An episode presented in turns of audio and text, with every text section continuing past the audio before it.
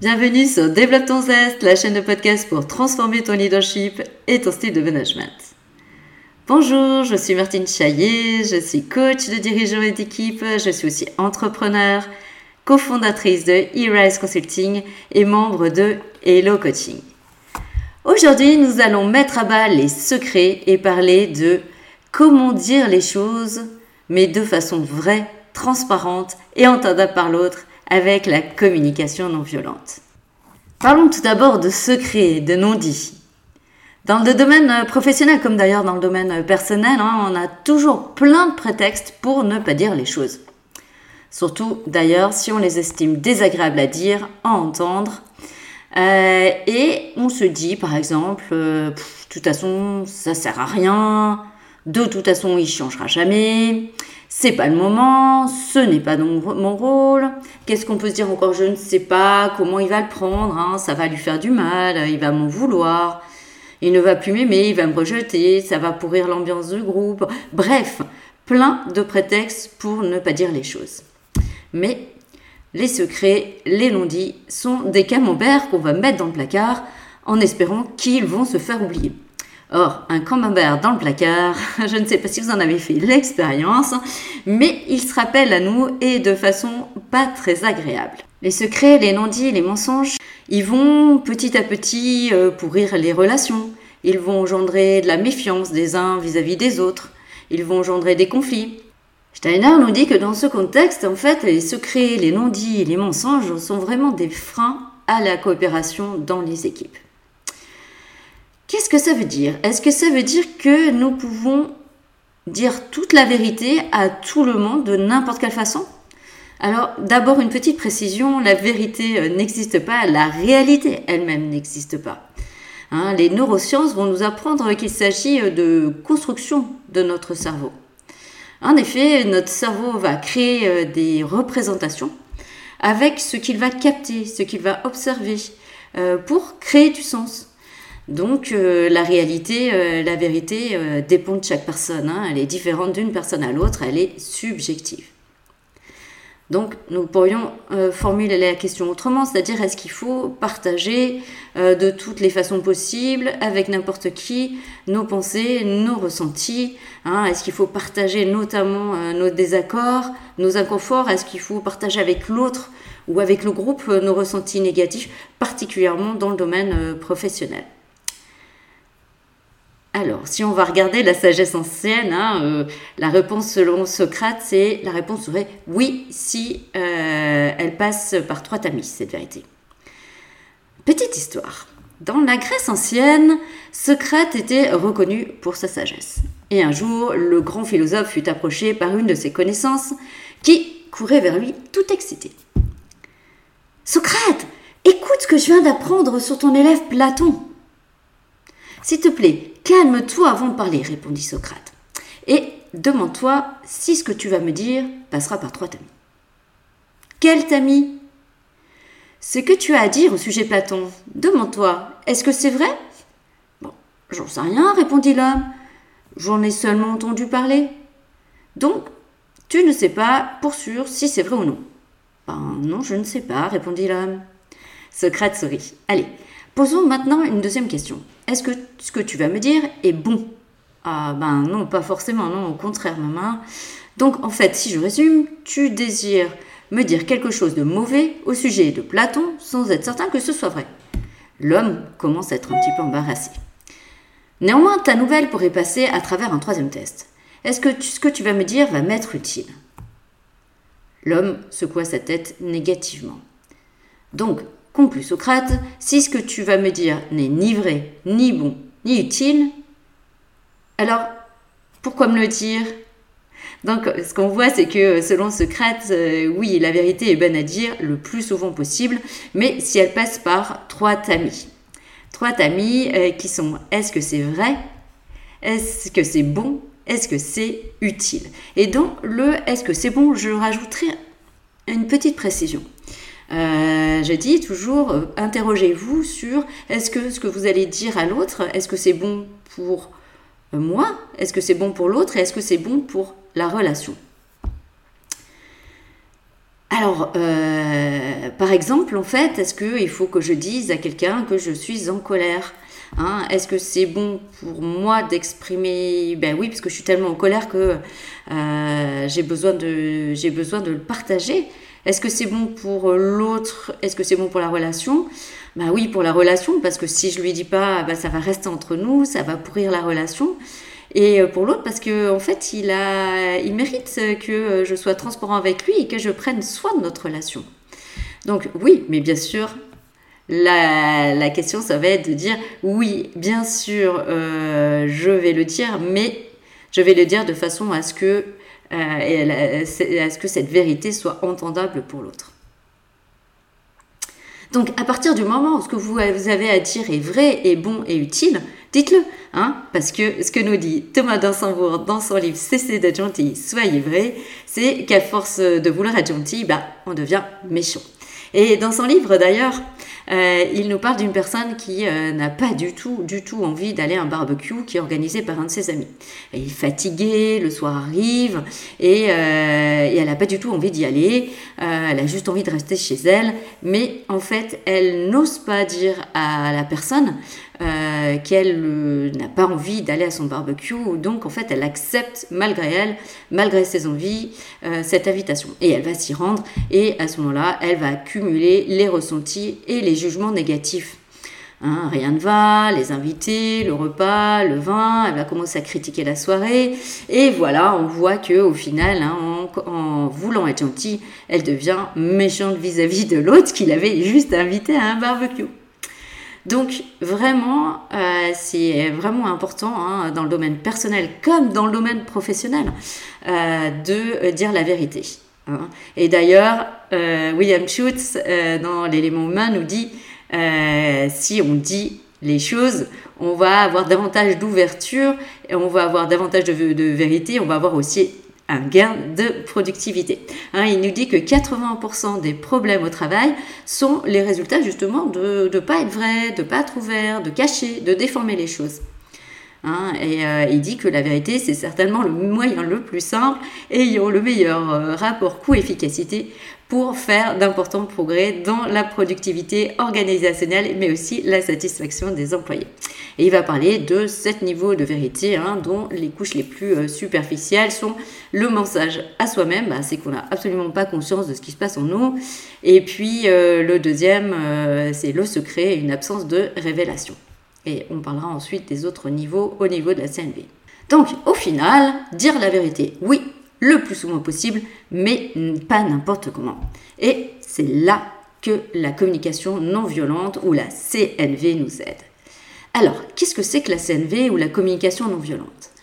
La CNV, c'est un processus qui a été mis au point par Marshall Rosenberg, qui est psychologue, il vit dans la banlieue de, Détroit, où il expérimente à ce moment-là beaucoup de violences urbaines.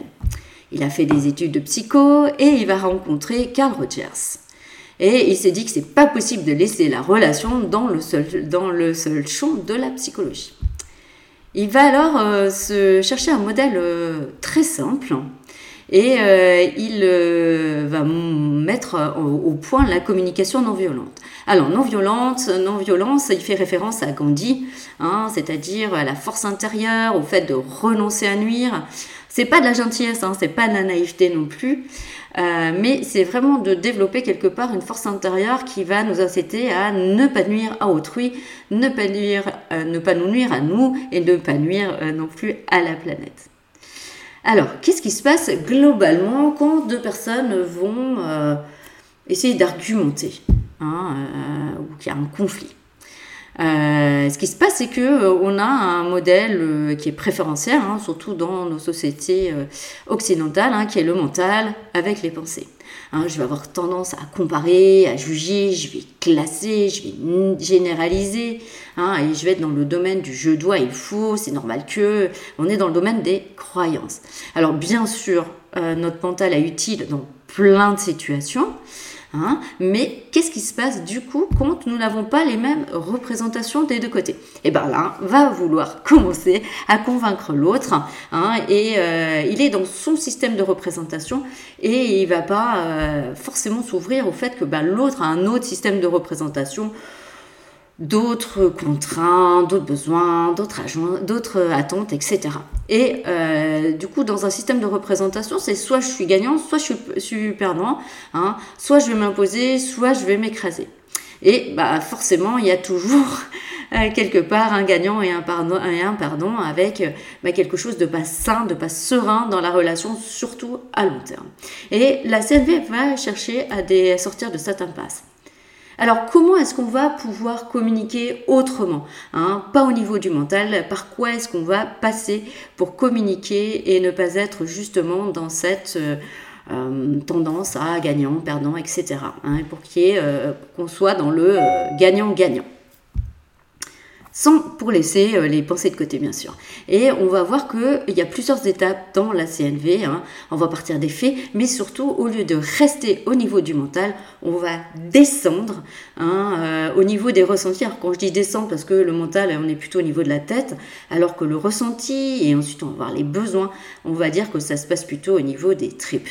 Donc descendre en fait au niveau de notre ressenti, au niveau des besoins, et le but, c'est d'aller jusqu'à la formulation de la demande. Alors, premier point, revenir d'abord sur les faits. Les c'est le stimulus.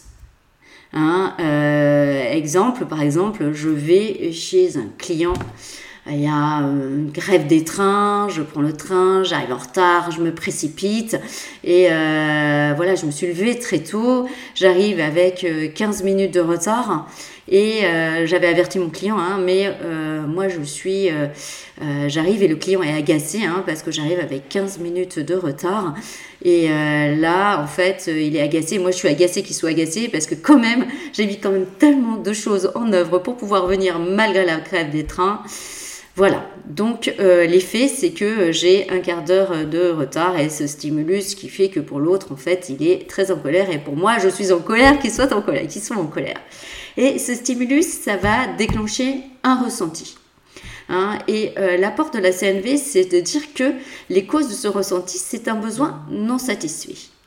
Alors là, le, ressenti, hein, euh, on a vu euh, dans l'exemple d'avant, hein, c'est la colère, enfin l'agacement, voire la colère des deux côtés.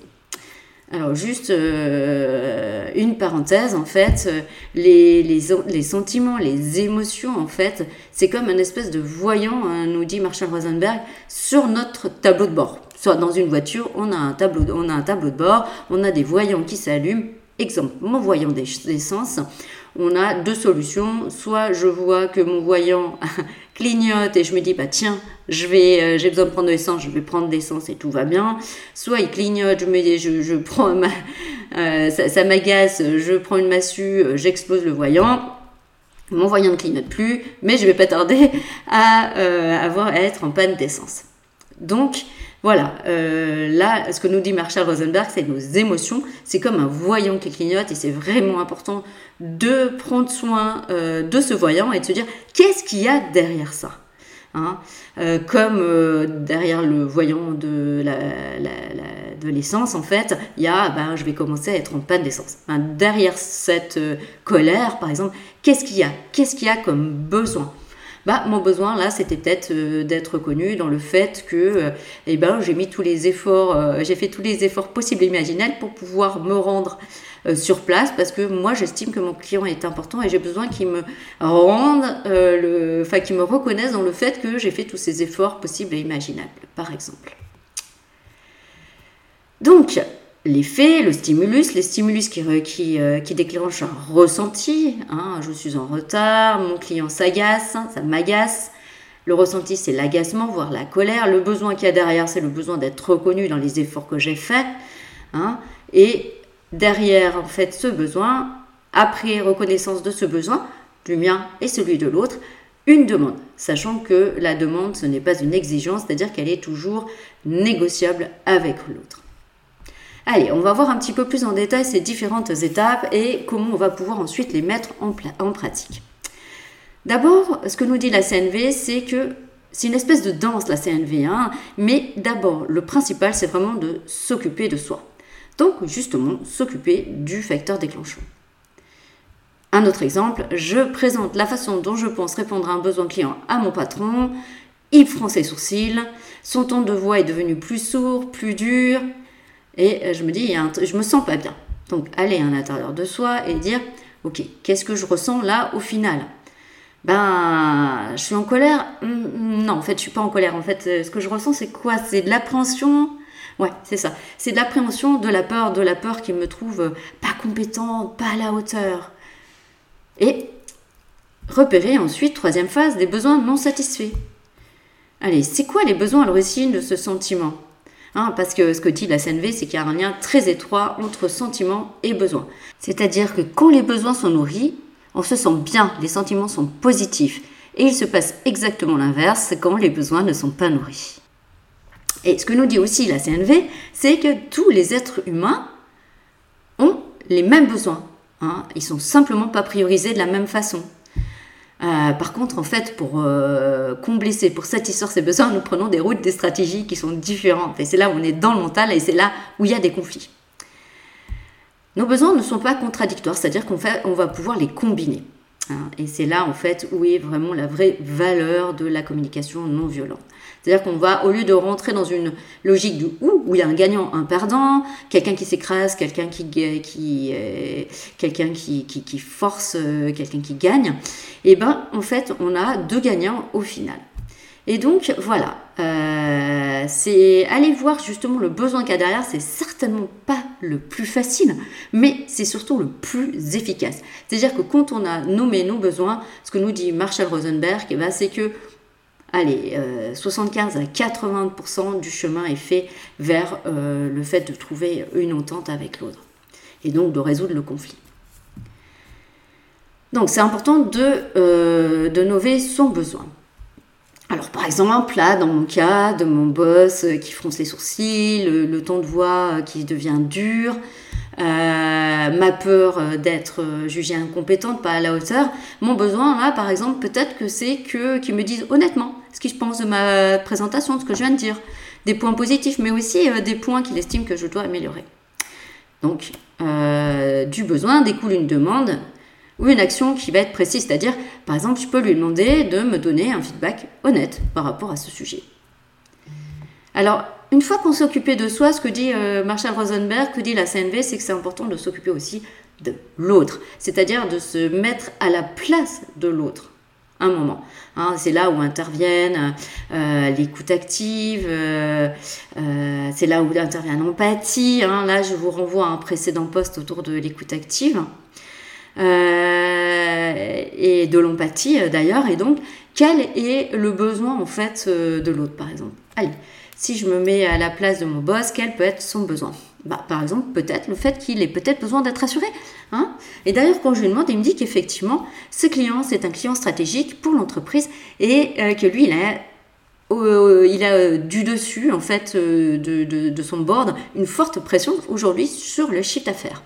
Donc effectivement, il se met lui une, forte pression et voilà. Et quand il a entendu ma présentation, bah, peut-être qu'en fait il trouve des choses à redire. Euh, là-dessus parce que ça le stress, il a l'impression que je, ne maîtrise pas tout à fait tout. Donc ensuite, quand on a nommé ça hein, dans une espèce de danse de l'un à l'autre, on peut tout à fait en fait construire une, euh, un contrat. Hein, euh, donc par rapport à ma demande de feedback honnête, par rapport à ta demande ben, de, d'être le plus clean possible parce que j'ai une forte pression du CA, et eh ben peut-être qu'on va décider tout simplement de construire ensemble une réponse à ce client et de le répéter ensemble. Hein, donc en fait, euh, c'est là en fait où on va vraiment trouver quelque chose de construisant ensemble. Et là, on va vraiment prendre soin de soi, de l'autre, mais aussi du lien. Parce que plus vous ferez ça, et vraiment plus vous allez travailler sur la qualité du lien. Vous voulez pratiquer la CNV Par où commencer? Alors, la première chose que vous pouvez faire, c'est commencer à prendre du recul et, faire un espèce de retour sur vous-même. Allez, pensez maintenant à un moment où la communication vous a laissé pas satisfait, pas très content. Décrivez euh, les faits comme si vous étiez euh, une caméra vidéo. Hein. Euh, faut pas juger, faut pas interpréter. Qu'est-ce qui s'est passé? Qu'est-ce qui a fait qu'à un moment, en fait, j'ai été mal à l'aise? Qu'est-ce que vous avez peut-être entendu? Hein? Et du coup, qu'est-ce que ça vous a fait ça? Allez, allez plonger à l'intérieur de vous. Est-ce que vous étiez euh, stressé? Est-ce que vous étiez agacé? Euh, Est-ce que vous étiez triste? Euh, Et une fois que vous avez repéré ça, allez chercher. Hein, et ça va être le plus difficile, quel est le besoin qu'il y a derrière ça? Est-ce que c'est est -ce c'est un besoin d'être accepté tel que vous êtes, vous êtes, etc. Vraiment, allez vraiment dans ce besoin-là. Et réfléchir peut-être à une demande que vous auriez pu faire. Deuxième étape, hein, si vous allez plus loin, parler OSBD. OSBD, en fait, c'est euh, l'acronyme qu'on utilise généralement quand on parle de, entre guillemets, parler CNV. OSBD, c'est O, pour observation, S pour sentiment, B pour besoin, D pour demande. O, c'est l'observation, c'est l'effet. Hein. Et eh bien, de façon la plus objective possible. Par exemple, euh, on peut dire à un collaborateur, euh, l'équipe commence à 8 heures. Euh, cela fait 5 jours que je te vois arriver à 8h30. Le sentiment, hein, qu'est-ce que ça me fait derrière? Écoute, je ne suis pas OK avec cela et cela me met vraiment mal à l'aise vis-à-vis de l'équipe car tu sais, le matin à 8 heures, c'est globalement le coup de bourre. Hein, et ça dure trois quarts d'heure. Donc ça veut dire qu'à 8 heures, j'ai besoin de toute l'équipe. Parce que si tu arrives à 8h30, ça veut dire que le reste de l'équipe va prendre une partie de, de ton job. Donc mon besoin, maintenant, c'est j'ai besoin d'avoir toute l'équipe sur pied à 8 heures du matin. La demande, j'ai besoin de toi à 8 heures du matin. Euh, ça fait 5 jours que tu arrives avec 30 minutes de retard, et là, c'est ouvrir à l'autre. Hein. Qu'est-ce qui se passe? Est-ce qu'il y a une raison pour que tu arrives à 8h30. Et c'est là où on va commencer la danse de la CNV. Voilà, il y aurait encore énormément de choses à dire sur la CNV. Euh, je verrai d'ailleurs pour peut-être faire un, autre podcast pour pouvoir aller un petit peu plus loin. En tout cas, je vous remercie de m'avoir écouté jusqu'au bout.